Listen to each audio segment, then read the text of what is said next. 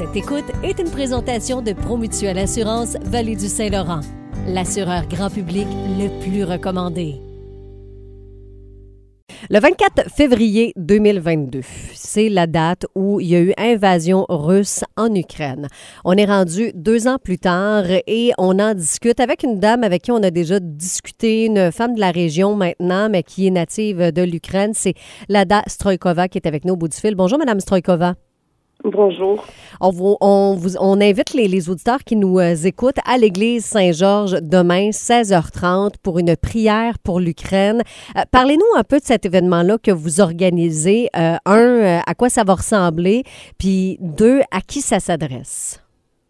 Bon, c'est une action qui est organisée par nous, l'association ROTA, les associations des Ukrainiens de Grenby et Canton, dans le cadre d'une action pan-canadienne organisée par le Congrès des Ukrainiens canadiens. Euh, c'est les événements qui vont se passer euh, simultanément hum, partout au Canada, dans les grandes villes et dans les petites villes. C'est pour euh, souligner le support des Canadiens vers l'Ukraine et les Ukrainiennes, pour montrer la solidarité avec l'Ukraine dans cette guerre génocidaire. Justement, là, on entre dans la deuxième année de cette guerre-là. Comment vous voyez la situation de ce qui se passe dans votre pays d'origine? Hum, bon, ça va faire deux ans le 24, donc on va tourner vers la troisième année, malheureusement. Euh, la situation est, bon, elle n'est pas, elle n'est pas désespérée, mais elle est quand même un petit peu difficile puisque le soutien des pays occidentaux, surtout le soutien des États-Unis, a beaucoup diminué. Donc ça, c'est quelque chose qui est très sérieux pour nous.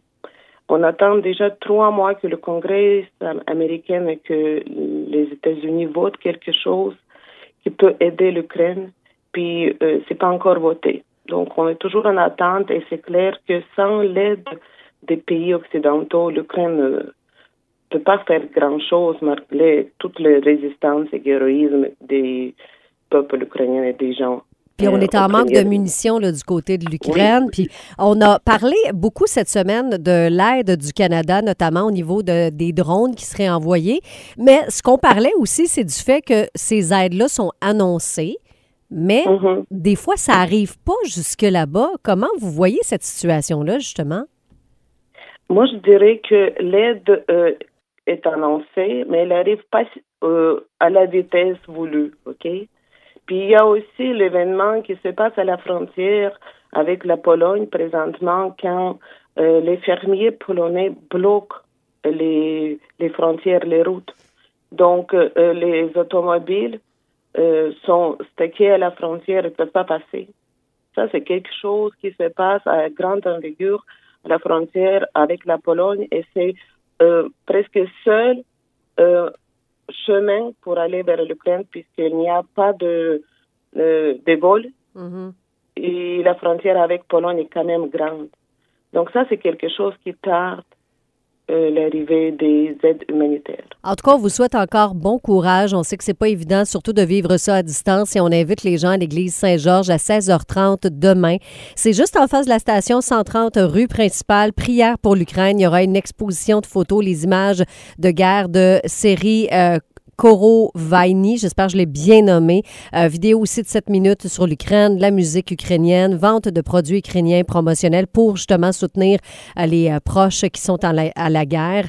On invite les gens aussi à apporter une bougie. Madame Strojkova, merci d'avoir discuté avec nous ce matin. Merci de votre support et merci de m'avoir invité aujourd'hui. Ça a été un plaisir.